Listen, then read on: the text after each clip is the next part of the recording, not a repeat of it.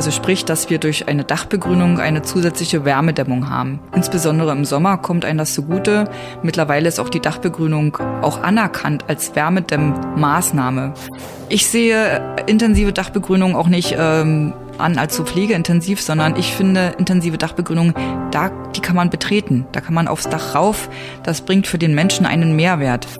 Wir wollen mit allen Städten ein Netzwerk knüpfen oder wir haben es schon so gut wie geschafft. Also wir wollen, dass die Kommunen wissen, welche Stadt macht was wie. Im Moment ist es ja leider so, dass jede Stadt die eigenen Regeln hat, eigene Förderprojekte, äh, Programme, eigene Regenwasser-Einleitgebühr. Also jeder macht's anders. Glücklich Wohnen, der Buwok Podcast. Herzlich willkommen zu Gesprächen rund um Quartiersentwicklung, Stadtentwicklung und Architektur. Am Mikrofon Michael Diwe. Heute wird es grün. Wir sprechen über Begrünung von Gebäuden. Wie kriegen wir mehr Natur aufs Dach und an die Fassaden? Und welche Chancen und Herausforderungen sind mit Gebäudegrün verbunden? Zu diesem Thema gibt es den Bundesverband Gebäudegrün und wir haben zu Gast Susanne Herford, die dort Referentin ist und am IASP arbeitet als wissenschaftliche Mitarbeiterin. Das ist das Institut für Agrar- und Stadtökologische Projekte an der Humboldt-Universität zu Berlin. Herzlich willkommen, Frau Herford. Ja, schönen guten Morgen oder guten Tag und herzlichen Dank, dass ich bei Ihnen sein kann heute. Frau Herford, an welchen Projekten arbeitet der Bundesverband Gebäudegrün gerade? Ein ganz aktuelles Thema was wir jetzt also mhm. zurzeit bearbeiten, ist das Projekt Fassadenschutz. Das wird äh, gefördert durch den BBSR. Mhm. Also letztendlich ist es das Bauministerium. Und dieses Projekt bearbeitet sowohl der BUK als auch das IASP. Das ist also eine Kooperation, ein, ein Gemeinschaftsprojekt.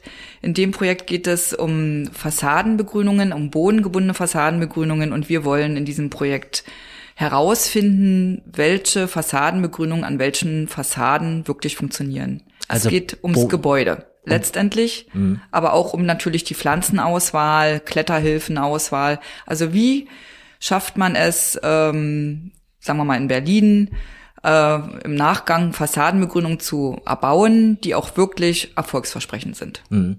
Und äh, das dient dazu, auch mit Mythen aufzuräumen. Richtig. Also das ist ja die Angst vieler Hausbesitzer. Da klettert eine Pflanze hoch und am Ende ist der Putz äh, hinüber oder die Fassade leidet darunter. Ungefähr 100 bis 150 Gebäude haben wir schon in Berlin aufgenommen und uns angesehen und untersucht hinsichtlich der Begrünung der Pflanze, aber auch hinsichtlich der Kletterhilfe und der Fassade. Was gibt es für Schäden und warum sind Schäden entstanden? Wir wollen das genau hinterfragen. Wir wollen auch die Pflege und Wartung hinterfragen. Denn es ist ja so, Pflanzen brauchen immer Pflege in der Stadt. Und wir müssen, es gibt ja auch Richtlinien dazu, dass man pflegen muss und wie man pflegen muss. Und wir wollen aber auch herausfinden, warum gibt's denn diese Schäden, wenn es Schäden gibt? Mhm. Woran liegt's? Und ich, bis jetzt ist es Tatsache so, es liegt an der mangelnden Pflege und Wartung. Mhm. Also man muss sich nicht wundern, wenn ein Dübel aus der Wand kommt und das wird nie beachtet, dass dann irgendwann noch mal das Seil reißt. Also, aber das sieht man vorher. Mhm. Beziehungsweise das liegt dann halt an der falschen Auswahl des Materials, was man getroffen hat. Sprechen wir gleich noch drüber. Im Bereich Gebäudebegrünung unterscheidet man erstmal zwischen den Dachbegrünungen, den Fassaden und den Innenraumbegrünungen. Äh, Geben Sie uns mal einen Überblick, welche Vorteile Gebäudebegrünungen überhaupt haben. Also eine Gebäudebegrünung hat mehrere Vorteile. Einmal ist es der Vorteil fürs Gebäude, also sprich, dass wir durch eine Dachbegrünung eine zusätzliche Wärmedämmung haben. Mhm. Insbesondere im Sommer kommt einem das zugute. Mittlerweile ist auch die Dachbegrünung auch anerkannt als Wärmedämmmaßnahme. Das wissen vielleicht die wenigsten, aber man kann sich sogar das auch fördern lassen als Wärmedämmmaßnahme. Mhm. Hinzu kommt, dass Dachbegrünungen die Oberfläche schützen vor Hitze, das heißt, dass die Dachabdichtung weniger gestresst wird. Die mhm. Temperaturamplitude ist wesentlich niedriger, also sprich, die Temperaturen auf dem Dach sind wesentlich gleichmäßiger und äh, können dadurch die Dachhaut auch weniger schädigen. Also sprich, man hat eine längere Lebensdauer durch eine Dachbegrünung von der Dachoberfläche. Mhm. Bei der Fassadenbegrünung ist es ähnlich. Wir haben einen Schutz der Fassade aufgrund der Bepflanzung, also aufgrund der Vegetation. Bei Starkregen normalerweise, wenn man also keine begrünte Fassade hätte, würde der Starkregen voll immer gegen die Fassade ähm, prasseln. Und das äh, wird natürlich durch die Vegetation gedämmt. Also da wird ähm, der Starkregen abgehalten. Und es ist auch so, dass auch eine Fassadenbegrünung die Fassade ähm, schützt vor UV-Strahlung, vor starken Temperaturunterschieden. Mhm. Also von der Seite ist auch eine Fassadenbegrünung ein Schutz des Gebäudes. Und das sollte man erstmal im, im Blick haben. Mhm. Hinzu kommt aber natürlich auch der Mehrwert für das Stadtklima. Wir haben äh, mehr Grün in der Stadt. Wir können Schadstoffe durch die Vegetation binden. Wir haben eine bessere Luftqualität, eine höhere Verdunstungskühle. Also da kommen schon einige auch stadtklimatisch wichtige Parameter zusammen. Und deswegen sollte man sich auch für eine Gebäudebegrünung halt entscheiden. Und woran liegt das, dass das noch nicht so richtig durchgedrungen ist? Ähm, ich glaube, das ist schon durchgedrungen. Das sieht man ja auch an den Förderprojekten, die mittlerweile in sehr, sehr vielen Städten ähm, ja, angeboten werden mhm. oder eben ähm, ja, für die Bürger halt äh, nutzbar gemacht werden ich glaube, das ist gar nicht mal so, dass man das nicht auf dem Schirm hat. Aber ich denke, die Architektur an sich in der heutigen Zeit ist anders geworden. Vor 50 Jahren hat man so gebaut mit weniger Fenstern, mit Brandwänden, da konnte man natürlich leicht begrünen.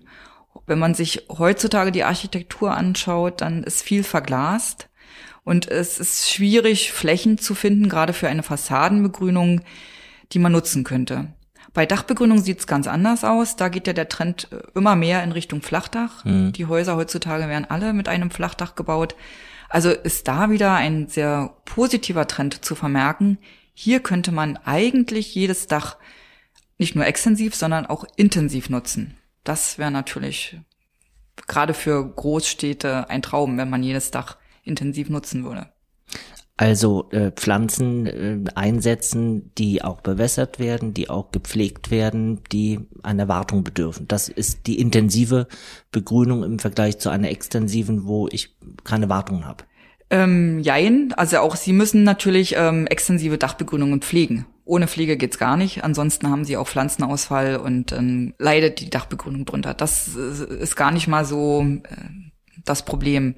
Ich sehe intensive Dachbegrünung auch nicht ähm, an als so pflegeintensiv, sondern ich finde intensive Dachbegrünung, da, die kann man betreten. Da kann man aufs Dach rauf.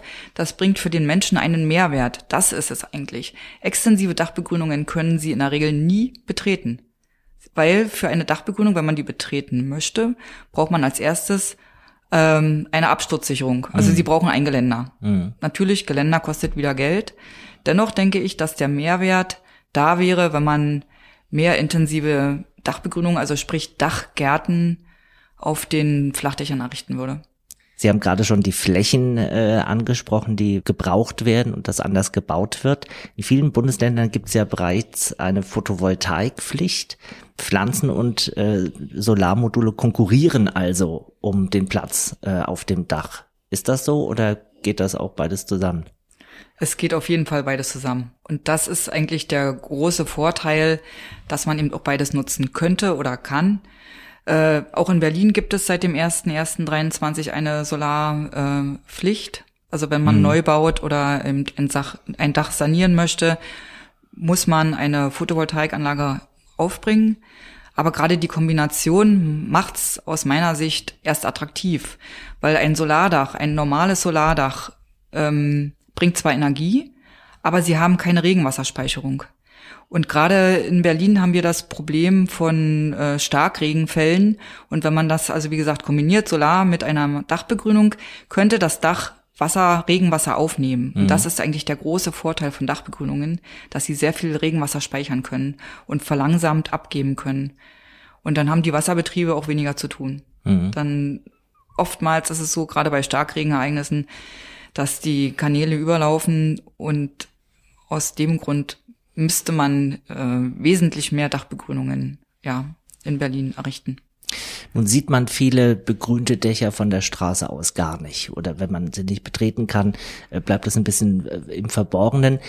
Erklären Sie uns mal, was bei einem intensiv begrünten Dach oben los ist an Biodiversität, an Artenvielfalt.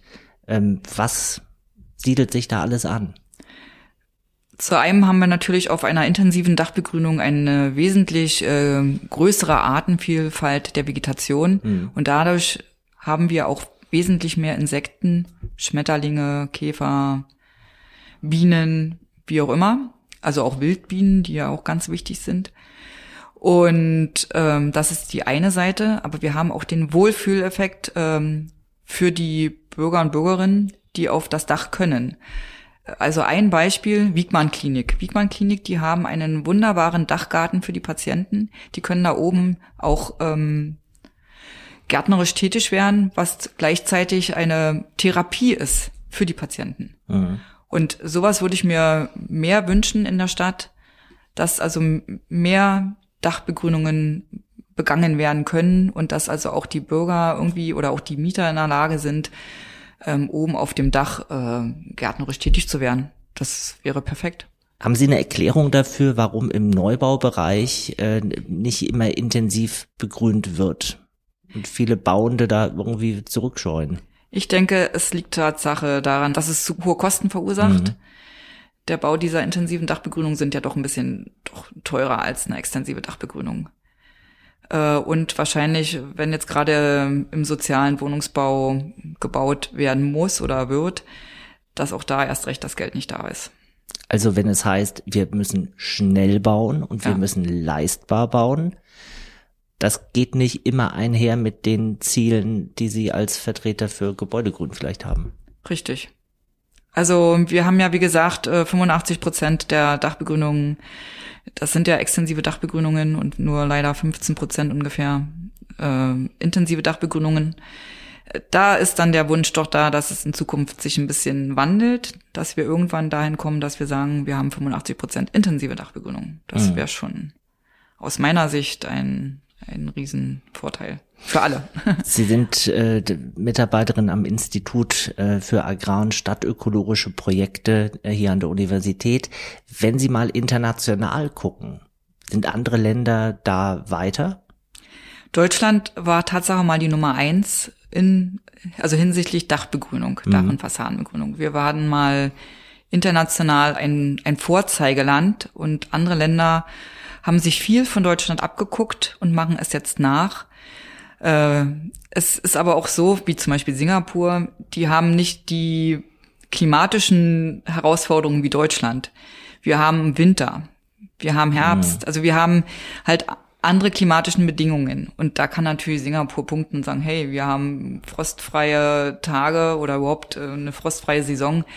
Äh, wir können alles bauen. Wir können alle Pflanzen nehmen. Das können wir in Deutschland nicht. Wir müssen halt schauen, welche Pflanzen sind winterhart, welche mhm. äh, müssen wir unter Umständen dann auch im Frühjahr zurückschneiden, was natürlich wieder eine zusätzliche Pflege ähm, verursacht. Ähm, aber darauf müssen wir halt gucken. Stichwort äh, Klimawandel. Wird die Auswahl der Pflanzen künftig eine andere sein? Momentan, denke ich mal, haben wir eine sehr gute Pflanzenauswahl. Gerade die extensiven Dachbegrünungen äh, zeigen ja Pflanzen auf, ähm, die mit sämtlichen Stresssituationen klarkommen. Also sowohl jetzt äh, Hitze, Stresstoleranz sind, mhm. als auch mit wenig Wasser auskommen. Also von der Seite denke ich, ist es in Ordnung. Wenn man natürlich äh, intensive Dachbegrünungen äh, mehr in den Fokus rücken möchte, wie Sie auch schon sagten, brauchen wir dann wirklich eine zusätzliche Bewässerung, gerade mhm. für Trockenzeiten. Gibt's im Bereich der Pflanzen Newcomer, die plötzlich aufgrund des Klimawandels äh, einsetzbar sind, die man so vielleicht vor zehn Jahren äh, noch nicht hat? Und wo geht die Reise hin? Also ich denke, dass wir im Moment mit unserem Standardsortiment mit den Sedumpflanzen, Gräsern und Kräutern gut aufgehoben sind. Aber ich kann mir auch vorstellen, dass wir in Zukunft mehr in die mediterranen Länder ähm, schauen, und äh, schauen, was gibt es da für Pflanzen, die wir dann zukünftig für unsere Dachbegrünung mitverwenden können. Mhm. Sie veranstalten als äh, Bundesverband jedes Jahr einen Wettbewerb für Gebäudegrün. Ähm, da unterscheiden Sie die Themen Fassadenbegrünung, Innenraumbegrünung und Gründach des Jahres. Äh, haben Sie gerade äh, gekürt. Wer sind da die Sieger und was zeichnet diese Positivbeispiele aus? Ja, das ist eigentlich ein sehr, sehr schöner Wettbewerb, den es auch schon seit 2001 gibt. Mhm. Damals wurde das noch durchgeführt von der Fachvereinigung Bauwerksbegrünung. Und in diesem Jahr, also das ist ein richtig tolles Objekt, das ist die Hauptfeuerwache Karlsruhe. Ähm, hier wurde eine Dachbegrünung vorgenommen auf 4000 Quadratmeter. Muss man sich mal vorstellen, mhm. auf der Zunge zergehen lassen. Das ist aber nicht eine simple extensive Dachbegrünung, sondern tatsächlich eine intensive Dachbegrünung, die aber auch dazu dient, dass die Feuerwehrleute in der Pause auf dieses Dach können und sich erholen können. Und äh, wir haben ja in der letzten Zeit äh, mitbekommen, wie stressig dieser Beruf an sich ist, gerade in Berlin. Und nichtsdestotrotz äh, brauchen auch natürlich die Feuerwehrleute also auch mal eine Erholung und Entspannung. Ja. Und dieses Dach zeigt aber auch, also ist nicht nur eine intensive Begrünung, wo eine Bank steht und sich die Leute ausruhen können, sondern es gibt auch ein kleines Fußballfeld, da können auch sportliche Aktivitäten erfolgen. Wir haben auf dem Dach auch eine Photovoltaikanlage installiert. Also es ist ein durchaus gelungenes Objekt, ein Vorzeigeobjekt für Neubauten überall in allen Städten und das wäre natürlich toll, wenn das wirklich Schule macht und wir solche Art von Begrünung fortführen könnten. Mhm. Also wenn man mal auf diese Feuerwache von oben drauf schaut, ähm, da ist wirklich ein geschwungener Pfad äh, auf dem Dach. Man kann da spazieren. Man sieht auch beetartige Anlagen und äh, vielleicht eher wiesenartige Anlagen und ein, einen Sportplatz. Genau. Und das ist es ja gerade, was es ausmacht, dass wir natürlich äh, auch Sportplätze auf den Dächern errichten können. Es ist ja kein Hexenwerk. Also es ist integrierbar, so wie in Berlin die Metro einen Sportplatz auf dem Dach hat, so könnten wir das eigentlich auf, auf sämtlichen Bauwerken tun. Und ähm, bei der Hauptfeuerwache in Karlsruhe ist auch noch das Interessante, wir haben unterschiedliche Substratschichten. Das geht von acht Zentimeter mhm. bis zu 1,60 Meter. Das heißt, dass wir also auch Regenwasser sehr, sehr gut speichern können. Und das kommt ähm, sowohl den Pflanzen zugute als auch der Stadt an sich, weil, was ich ja vorhin schon gesagt hatte, wir dadurch die Kanalisation nicht so stark belasten. Und bei 1,60 Meter Substrataufbau, da kann natürlich auch was ganz anderes wurzeln als nur äh, Sedum, ne? Was, richtig. Was kommt da so richtig. zum Einsatz? Also wir haben ähm, Stauden, wir haben mhm. ähm, besondere Gräser, die also auch wirklich viel Biomasse mit sich bringen. Wir haben aber auch Sträucher, also kleine Sträucher. Ähm, Bäume, glaube ich, jetzt sind auf dieser Feuerwache nicht installiert, mhm. aber immerhin. Also wir haben also wirklich Pflanzen, die viel Biomasse mit sich bringen und demzufolge auch viel CO2 aufnehmen können. Und wie intensiv muss das denn auch gepflegt werden, wenn Sie das Projekt mal über einen längeren Zeitraum sich anschauen? Muss da jede Woche ein Gärtner hoch oder wie ist das? Nein, das glaube ich nicht. Nein, nein, das ist nicht der Fall. Also ich denke, das muss man wirklich gleichsetzen mit einer ebenerdigen Begrünung. Hm. Und ähm, das ist halt ja eine Gartenfläche, wie überall in der Stadt auch. Aber klar, mit erheblichem Mehrwert. Ich kann es nutzen zur Freizeit und zur Erholung. So, dann haben Sie gekürt äh, die Fassadenbegrünung des Jahres. Äh, die befindet sich in der Schweiz. Äh, das ist da äh, ein eindrucksvolles Beispiel, wie so eine Fassade wirklich grün sein kann. Richtig, das ist der vertikale Garten der BLS-Werkstätten in Böningen mhm. in der Schweiz. Und hierbei handelt es sich um eine ähm, Fassadenbegrünung, eine vertikale Fassadenbegrünung, auch genannt ähm, Living Wall, mhm. ist ja so jetzt auch in aller Munde. Und diese Fassadenbegrünung äh, zeichnet sich aus erstmal durch diese riesengroße Fläche. Wir haben hier 140 Quadratmeter und durch die Artenvielfalt. Also wir haben Bergenien, wir haben Heuscherer, ähm, dann haben wir auch ähm, Zwirbelkraut drauf. Mhm. Also verschiedene Pflanzenarten, die auch äh, reichlich blühen mhm. und natürlich dann auch Insekten anziehen. Das ist so der große Vorteil von so einen Living Walls, dass also hauptsächlich Blühpflanzen zum Einsatz kommen. Ja, und wie gesagt, die Insekten anziehen. Und das Ganze sieht im Winter auch noch gut aus oder ja, ist dann wirklich in der Regel sind es immer grüne Pflanzen, die dann auch im, also gut, die blühen dann nicht mehr, das ist klar, aber ansonsten ist es ein grüner Teppich. Also ganz tolles Beispiel. Verlinken wir gerne in den Show Notes, genauso wie äh, die Kategorie Innenraumbegrünung. Da gehen wir jetzt nicht im Detail drauf ein, aber äh, alle Beispiele und äh, sozusagen die Plätze eins bis drei gibt's bei Ihnen auf der Webseite. Richtig. Sehr eindrucksvoll, äh, da mal einzusteigen und sich vielleicht auch inspirieren zu lassen. Ne? Richtig. Und das Schöne ist auch, auf, auf der Webseite finden Sie nicht nur den Platz eins in den Kategorien, sondern auch die Plätze zwei und drei, die aus meiner Sicht auch sehr, sehr attraktiv sind. Und da kann man sich wirklich schon einiges abgucken. Lassen Sie uns mal äh, über Fassadenbegrünung noch ein bisschen detaillierter sprechen. Äh, was sind die wichtigsten Aspekte bei der Planung und Umsetzung von Fassadenbegrünung? Sie hatten gerade die äh, Living Walls angesprochen. Richtig. Also Living Walls ähm, sind im Trend, sind aber, glaube ich, aus, äh, auch aus heutiger Sicht ähm, nur ein Nischenprodukt, mhm. nach wie vor. Wir sollten uns fokussieren auf bodengebundene Fassadenbegrünungen und das sollten Pflanzen sein, die Kletterhilfen brauchen. Das heißt, wir bräuchten jetzt wirklich reichlich Fassaden, an denen äh, Kletterhilfen halt mhm. angebracht werden können und dann auch, auch Pflanzen hochranken können. Mhm. Dann hätten wir eine, eine billigere Variante, sage ich mal, die Kosten würden nicht so hoch sein. Hm.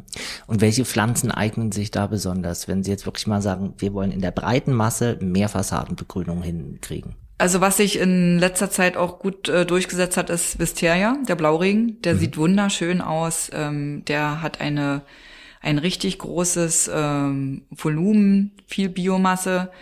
Aber hierfür brauchen wir auch eine vernünftige Kletterhilfe, eine stabile Kletterhilfe und das muss von vornherein bedacht werden. Mhm. Aber so in die Richtung wird es wohl gehen, dass wir halt oder auch Kletterrosen verwenden, wie auch immer, aber dass wir eben auch Schmuck äh, Pflanzen mhm. nehmen, die also wunderschön aussehen. Nun hat die Fassadenbegrünung ja auch mit Vorurteilen zu tun. Äh, die Leute haben Sorge, dass der Putz angegriffen wird und ähnliches. Ja, und äh, mit unserem Projekt, mit diesem Projekt Fassadenschutz, genau damit wollen wir dann halt aufräumen, sage ich mal, mit dieser Meer, mit diesen Märchen. Wir wollen ähm, untersuchen, woran es denn liegt, wenn der Putz angegriffen wird. Ähm, meistens sind es gar nicht mal Fehler, ähm, die, die entstehen ja, durch einen, eine falsche, einen falschen Bau, sondern mhm. in der Regel ist es auch fehlende Pflege und Wartung. Man muss auch Fassadenbegrünungen mindestens einmal im Jahr sich genau anschauen. Man muss unter Umständen Fassadenbegrünungen auch zurückschneiden.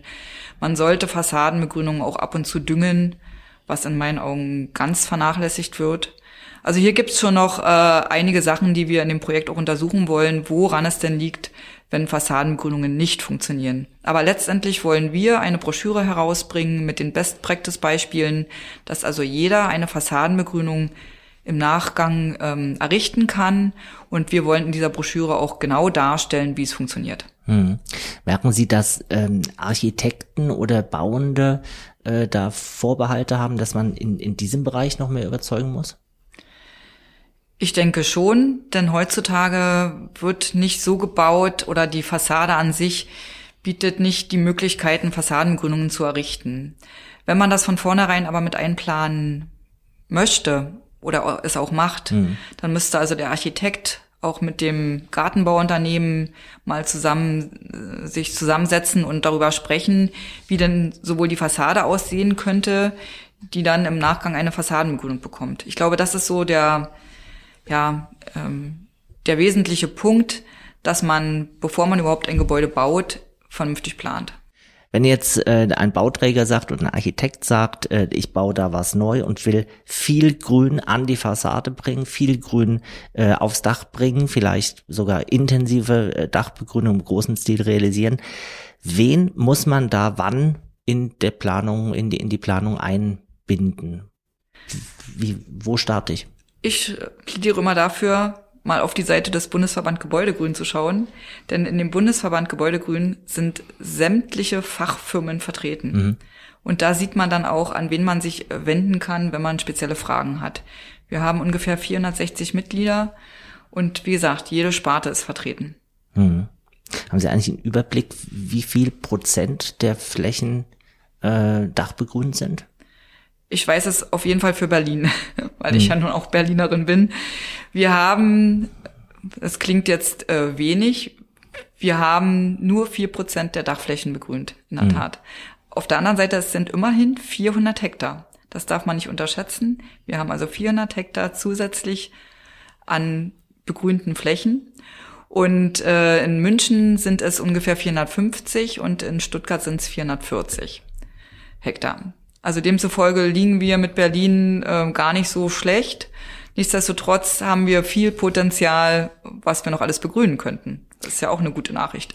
Nur ist es ja so, dass äh, viele Dächer gar keine Flachdächer sind, sondern gerade wenn wir an die äh, Bestandsgebäude oder an historische Gebäude denken, da hat man Schrägdächer. Da kommt ja die Begrünung an ihre Grenzen, oder? Das ist in der Tat so. Also, aber immerhin, wir können bis 45 Grad können wir begrünen. Also das geht. Dann muss man halt bestimmte technische Aufbauten mit einplanen. Wir brauchen Schubsicherungen, damit die Dachbegrünung nicht abrutscht. Aber machbar ist es. Auf jeden Fall und die Techniken werden auch alle weiterentwickelt. Es wird viel zu dem Bereich geforscht. Äh, sie veranstalten im Juni einen Weltkongress äh, zum Thema Gebäudegrün hier in Berlin. Was passiert da? Äh, uns erwarten ungefähr 80 Referenten und Referentinnen hm. aus der ganzen Welt. Es ist ja ein internationaler Kongress und äh, im Fokus stehen natürlich hauptsächlich Dach- und Fassadenbegrünungen, aber auch Innenraumbegrünungen, also diesen äh, diesem Bereich äh, können wir auch aufweisen. Es wird diskutiert, was in anderen Ländern wie gemacht wird, ähm, was kann sich vielleicht auch Deutschland abgucken von anderen Ländern oder die anderen Länder sich von Deutschland abgucken. Wie ist der Trend, in welche Richtung geht's? Das wird alles auf diesem Weltkongress besprochen. Wir haben parallel zum Kongress auch eine Art Messe, also mhm. einen Ausstellungsbereich, ähm, äh, wo sich die ganzen Firmen dann auch darstellen können wo man halt ähm, auch sich Informationen holen kann. Aber was auch sehr, sehr interessant ist, ist dann der dritte Tag. Der dritte Tag ist unser Exkursionstag. Und äh, da wollen wir dann in Berlin die schönsten Gebäudebegrünungen äh, zeigen, mhm. sowohl was Dachgärten anbelangt, Dachbegrünungen extensiv, intensiv, aber auch Fassadenbegrünungen, Innenraumbegrünungen. Also wir wollen den aktuellen Stand unseren Besuchern zeigen, was alles machbar ist. Und vor allem ja auch den Austausch fördern. Also da sollen ja nicht nur gebäudegrün Experten unter sich bleiben, sondern auch vielleicht Architektinnen und Architekten, die das dann umsetzen. Genau, also sowohl die werden dann gefragt, aber auch die Städte sind an Bord. Also wir haben zum Beispiel auch beim Book ein ähm, Projekt, da geht es um den Städtedialog. Und gerade dieses Wort Dialog sagt's ja wir wollen mit allen Städten ein Netzwerk knüpfen oder wir haben es schon so gut wie geschafft. Und auch die Städte werden an dem Tag oder an den Tagen nach Berlin kommen und miteinander reden. Mhm. Also wir wollen, ähm, dass die Kommunen wissen, äh, welche Stadt macht was wie. Äh, Im Moment ist es ja leider so, dass jede Stadt die eigenen Regeln hat, eigene Förderprojekte, äh, Programme, äh, eigene Regenwasser-Einleitgebühr. Also jeder macht's anders. Wir wollen aber, dass das ein bisschen zentralisiert wird, dass man bestimmte Fehler nicht doppelt macht, sondern und, und das Fahrrad nicht neu erfindet, sondern dass die Städte voneinander lernen können.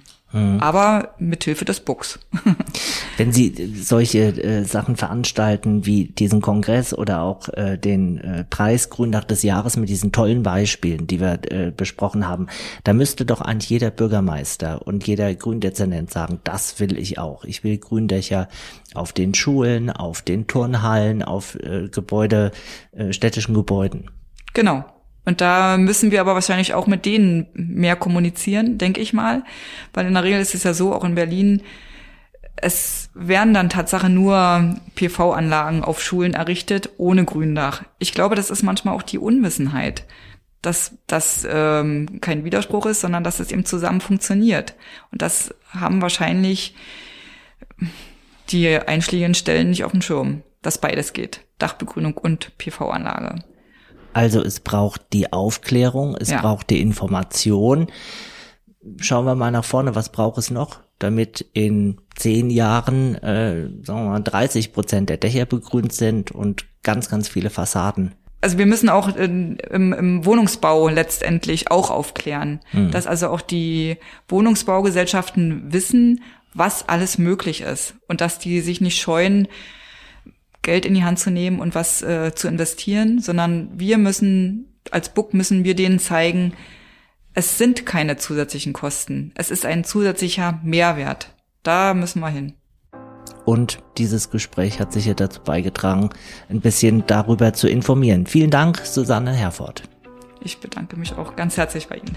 Aktuell sind weniger als fünf Prozent der Gebäude überhaupt irgendwie begrünt. Ob Fassadenbegrünung oder Dachbegrünung, das Potenzial dafür ist enorm groß und die Bedeutung von Gebäudegrün für die Klimaresilienz unserer Städte wird in der Zukunft noch wichtiger werden. Die gute Nachricht ist, viele Herausforderungen von Kosten bis Brandschutz sind mit modernen Systemen gut lösbar.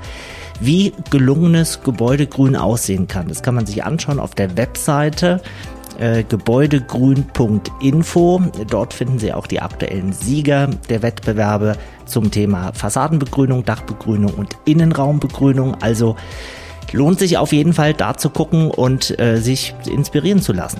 Zum Weiterhören empfehlen wir noch zwei äh, andere Podcast-Folgen, die zum heutigen Thema sehr gut passen. Folge 1, Thema Schwammstadt und Folge 17, äh, Thema Freiraumgestaltung, ein Interview mit Dr. Antje Backhaus, Professorin an der Universität Hannover. Das war's für heute. Danke fürs Zuhören und danke an Susanne Herford. Das war Glücklich Wohnen, der Buwok Podcast. Überall, wo es Podcasts gibt und auf buwok.de.